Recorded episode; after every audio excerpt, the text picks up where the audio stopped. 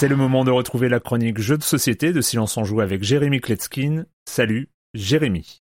Salut Erwan, j'avais prévu de parler d'un Kickstarter assez particulier, mais là j'ai joué cet après-midi à un jeu qui m'a beaucoup plu, donc euh, changement de programme. Moi j'aime ces jeux qui sont innovants, bien illustrés, dynamiques, euh, faciles à expliquer et dont les parties durent moins d'une heure. Le nom de cette pépite, et c'est le cas de le dire, vous allez voir, c'est Colorado. Et il se dit être un call and write. Alors il y a les roll and write avec des dés, les flip and write, on va découvrir des cartes. Ce sont tous ces jeux où on va découvrir une information commune à tous et où chacun va inscrire sur sa grille personnelle euh, ses choix propres. Mais call and write, moi je trouve que ça veut pas dire grand chose, c'est juste un jeu normal où on a en effet des feutres effaçables et puis euh, des grilles et des cases à cocher, oui, mais bon. Colorado là, c'est plus du tout un bingo, on a des interactions euh, très directes d'ailleurs entre les joueurs et beaucoup de stratégie. Chaque joueur va recevoir une feuille de route, c'est un plan de l'ouest américain, on va trouver des montagnes, des plaines et beaucoup de points d'intérêt. Sur la partie basse de la feuille de route, on va trouver un chemin de fer et sur la partie haute, on va trouver un plan divisé en plein de régions et avec des icônes sympathiques de tipi, de saloon, de chasseurs de primes. Pour compléter une région, il faudra parcourir leurs 3 à 6 cases en fonction de leur taille. Pour le reste, il s'agit d'un jeu de cartes. On va y trouver 6 familles de 6 couleurs différentes et dans chaque famille, les cartes seront numérotées de 1 à 3. Les cartes numéro 1, ce sont des outils, les cartes numéro 2, ce sont des véhicules et les cartes numéro 3, ce sont des membres de la famille. Et un tour démarre un petit peu comme euh, au jeu des 7 familles. On va demander à un autre joueur s'il a une carte spécifique euh, dont on a besoin et s'il l'a, il est obligé de vous la donner. S'il ne l'a pas, ben, il peut vous refiler une carte dont vous n'avez pas besoin, vous ne pouvez plus la poser devant vous, mais la défausser. Une fois que vous aurez posé devant vous la troisième carte d'une même famille, vous pourrez planter votre drapeau dans une nouvelle région et donc continuer votre progression et explorer euh, la carte. Mais ce qui est super malin, c'est que comme tous les joueurs vont simultanément effectuer l'action de la carte qui a été posée, ben il y a des combos qui se déclenchent. Certaines cartes vous permettent d'avancer vers de nouvelles étapes euh, et s'il y a des actions qui sont disponibles dans ces étapes, ça les déclenche. Une autre action proposée, c'est celle de l'or. Vous pourrez ramasser une pépite ou bien dépenser des pépites pour continuer à poser des cartes et donc encore déclencher les actions de celle-ci. Et donc on va faire très attention à la carte qu'on va demander aux autres joueurs ou à la carte qu'on va donner à celui qui nous l'a demandé. Puisqu'on joue tous simultanément, il faut faire autant attention à ce qui nous arrange nous qu'à ce qui embête les autres. Et puis il y a aussi un plateau au centre de la table dans lequel on va inscrire notre progression dans chacune des missions proposées. On va obtenir des points en explorant des régions, en complétant des quêtes secondaires, celles des tipis, des saloons, des chasseurs de primes ou en achevant le chemin de fer. En tout cas, nous, on a adoré. L'auteur c'est Joachim Thom et l'illustrateur c'est Emir Durmesevich. De 2 à 4 joueurs pour des parties d'environ 45 minutes et c'est édité chez Silex. Ils disent à partir de 14 ans, alors c'est vrai qu'il y a plein d'informations à traiter en même temps, que c'est très busy visuellement, mais moi je pense qu'à 10-12 ans pour des enfants qui ont l'habitude de jouer, euh, ça passe tranquille. Je rappelle le nom du jeu, Colorado, je pense qu'il va être dans mon top 5 cette année, ça va être dur de le déloger. Nous aussi, dans le monde des jeux de société, on a nos triple A, l'acronyme de animé, ambitieux et amusant. Quels que soient leurs moyens, tous les éditeurs dont je parle ici boxent dans la même catégorie. Dans cette industrie, la principale condition, c'est qu'il y ait du talent chez les auteurs, les illustrateurs et les éditeurs pour que ça donne des triple A.